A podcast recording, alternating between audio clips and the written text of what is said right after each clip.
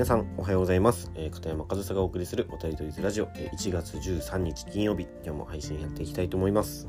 で、えー、早速テーマに入っていこうと思うんですけど今日はちょっと新しい試みというか、えアンサー配信をしていきたいなというふうに思います。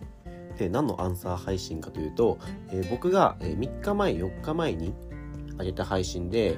えスポーツは人格形成に役に立つは嘘という記事を題材にして配信した回があるんですけどそれを聞いてくださった佐藤俊介さんという俳優と、えー、スポーツの実況アナウンサーをされている方が僕のその配信を聞いてくださってでその佐藤さんもこのスタンド FM で佐藤俊介スポーツ実況チャンネルという、えー、番組をお持ちでそこで、えー、僕の配信と、まあ、その記事の紹介そしてその配信を聞いて記事を読んで佐藤さん自身が感じたことっていうのをお話しされていてですね。で、まあ、今回初めてじゃないんですけど、えー、その佐藤さんが僕の配信にコメントをくださってなんか面白い記事ですねと。僕もこの記事について意見を配信で述べたいと思いますというふうにおっしゃっていたので僕も、えー、もちろん聞きに行ってですね。いやすごく的確な視点をお持ちですし、まあ、僕にはない視点でその記事についてお話もされていてまあ、あとは単純にやっぱりねあの喋る仕事をされているというだけあってそのこの僕の配信なんかよりも断然に聞きやすい話が上手だなということを感じたんですけど、まあ、そこでその配信の中で最後に片山さんどうですかねみたいな呼びかけをいただいたので、まあ、そこのね、えー、佐藤さんの配信に対して僕もこの配信でアンサーするというね新しい試みをやっていきたいなということで今日はアンサー配信という回なんですけど本当にその佐藤さんの配信面白くって本当に的確な視点だなって思ったのが、まあ、この研究結果っていうのは、まあ、ちょっと記事の内容はねもう以前話したので詳しくは話しませんけど大きな穴がありますよねと。まあそのスポーツをやってる人とやってない人を比較するとしたらそのやってない人のデータがないからスポーツをやってる人の半数がその相手のリスペクトだったり、えー、公正さにかける行為を、えー、半数以上の人が、えー、容認する50%近くの人が許容するというデータで、まあ、それはそのスポーツやってる人の、まあ、一つの、えー、研究結果としてはいいけどそれは本当にスポーツをやってることが理由なのかどうかっていうのはそのやってない人の比較がないから、まあ、一概にそのスポーツをやってることが、まあ、その記事の中でトラッシュトークとかが例に挙げられたんですけどトラッシュトークを、えー、容認することにつながっているかどうかみたいなのは測れない。そのスポーツをやってる人とやってない人の比較には使えない。っていう視点ちょっと僕の解釈違ったら佐藤さんごめんなさいけどまあそういう視点はすごく的確だなと思いましたしあとはその僕が経験してない世界の話もされていて、まあ、スポーツは佐藤さんも野球をされていたとおっしゃっていてその後に、え、23歳とかですかね20代半ばあたりは演劇の劇団に入っていたと。でその中で行われているハラスメントだったりそれに近いような行為っていうのはその佐藤さんが見てきたスポーツの現場よりももっとひどいものだったと。だからまあ僕はその基本的にはそのスポーツの現場しかほとんど経験がないのでそのスポーツの現場についてしか話せないんですけどそういったいろんなね環境に身を置いたいろんなコミュニティに入っている方からの意見っていうのはやっぱりすごく興味深いですし僕には話せないことで僕ももちろん気づきになりましたしでそのねスポーツ以外のコミュニティでもそういうことがあるということはやっぱりそういうことはあると思うんですよ。だからスポーツに限ったことではなくてえー、何か小さなコミュニティとかになったらその上下関係が生まれたりそこでハラスメントみたいなことが行われたりなんかこれは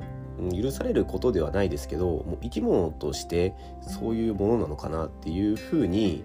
思ったりもしてまあこれがね聞いた話なんでどれだけあの正確な情報か分かんないですけどなんかうろ覚えで聞いた話をすると例えば魚を水槽に入れた時に必ずその中でいじめが行われると。でそのいじめられてる子を、えー、他の水槽に移したらまたその残った水槽の中で誰かがいじめのターゲットになるみたいな。でもそれは水槽の中の話でその海ね広い場所でそういったいじめみたいなことは行われないみたいな話をちょっとうろ覚えですけど聞いたことあるんですよね。でもこのさっきのね小さなコミュニティではそういったハラスメントだったりいじめだったりそういったものが行われるっていうのはもう生き物としてそういうことは起こりうるんだろうなっていうふうにも、え、捉えられますし、まあ、人間の話に戻すとちょっとセンシティブな話かもしれませんが、ね、あの自衛隊の中でいじめだったりあとは女性隊員に対するねセクハラだったりパワハラだったり性的暴行というかそういったことが行われてるっていうのも公にもなってるわけじゃないですか。で自衛隊っていうのはねあの国民を守るための組織ですよね、まあ、その自衛隊はね攻撃とかできないからもう守るために作られた組織の中で人を傷つけるだからそういったコミュニティとかを作ってしまってでもっと言うその中であの特にその年功序列だったりっていう明らかな力関係を生んでしまった時にそういうことになりやすいんじゃないかなと。まあ、その劇団の話でもねそういった年功序列というか先輩後輩みたいな関係はあるっていうふうに佐藤さんもおっしゃってたと思いますし全員がフラットであればそこまで、えー、激しいものにならないのかもしれないですけど、まあ、そういったスポーツだったり、えー、劇団だったりあとはその自衛隊みたいなねそういった組織ではそういうことが起こり得るんだ。だからそういうふうにも、えー、なんか捉えることができてちょっとねコミュニティの話にちょっと話はそれてるようになってますけどそのスポーツの方に話を戻すとスポーツをやるというのはそういうコミュニティは必ず作られるわけでチームだったりクラブだったりね。でもその中でそういうことは起こってはいけないけど起こりうる。起こりうるんですよ。だからこそスポーツをやってる人は人格形成ができているとかスポーツをやってきた人スポーツを頑張ってきた人は立派な人だみたいな認識っていうのはある意味間違っていると言ってしまっても過言ではないんじゃないかなと。もちろんスポーツをやってきた方素敵な方立派な方人格形成が素晴らしい方っていうのはいると思います。てかいます。いますけどスポーツをやってきたイコール立派な人間になるということでは絶対にないし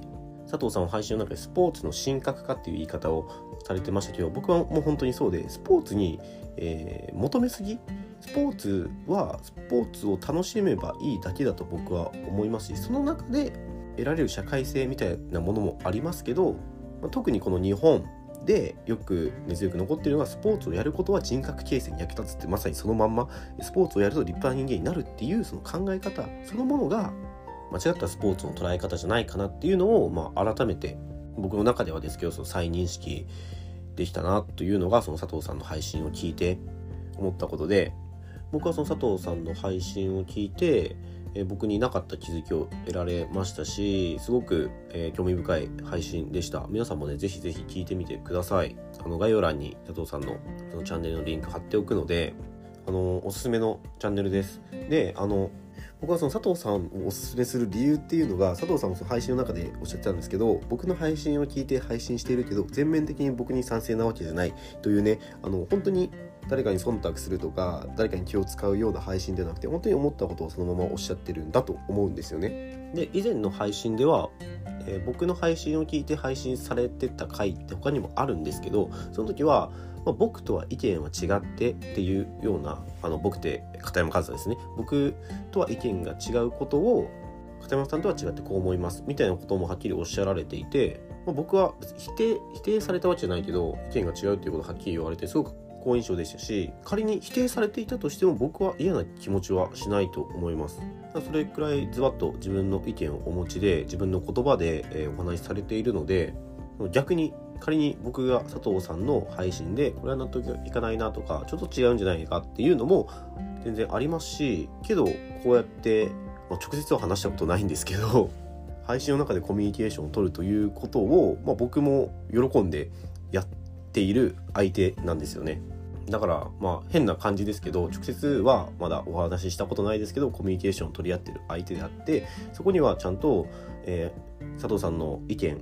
考え方にえ、納得できる理解できる、え、参考になる勉強になる部分もあればそうじゃないところもあるっていうことを、まあ、佐藤さんおっしゃってくれたおかげで僕も言えるしそこでコミュニケーションってより密になっていくわけじゃないですか。だから今日は新しいアンサー配信という形でやってみましたけど多分今後もあるんじゃないかなというふうに思いますので佐藤さんぜひぜひ今後ともよろしくお願いいたします。ということでね、えちょっとね、一部は佐藤さん個人的に向けたメッセージでもあったんですけど、まあ、この個人的に向けたメッセージすら、僕の配信や佐藤さんの配信を聞いてくださってる方にはプラスになるんじゃないかなというふうに思うのでこのやり方すごくいいなと思います、え今後もあると思いますので皆さんもぜひ楽しみにしていただければなというふうに思います。はいということで、えー、今日も最後までお聴きいただきありがとうございました。片山和沙でした。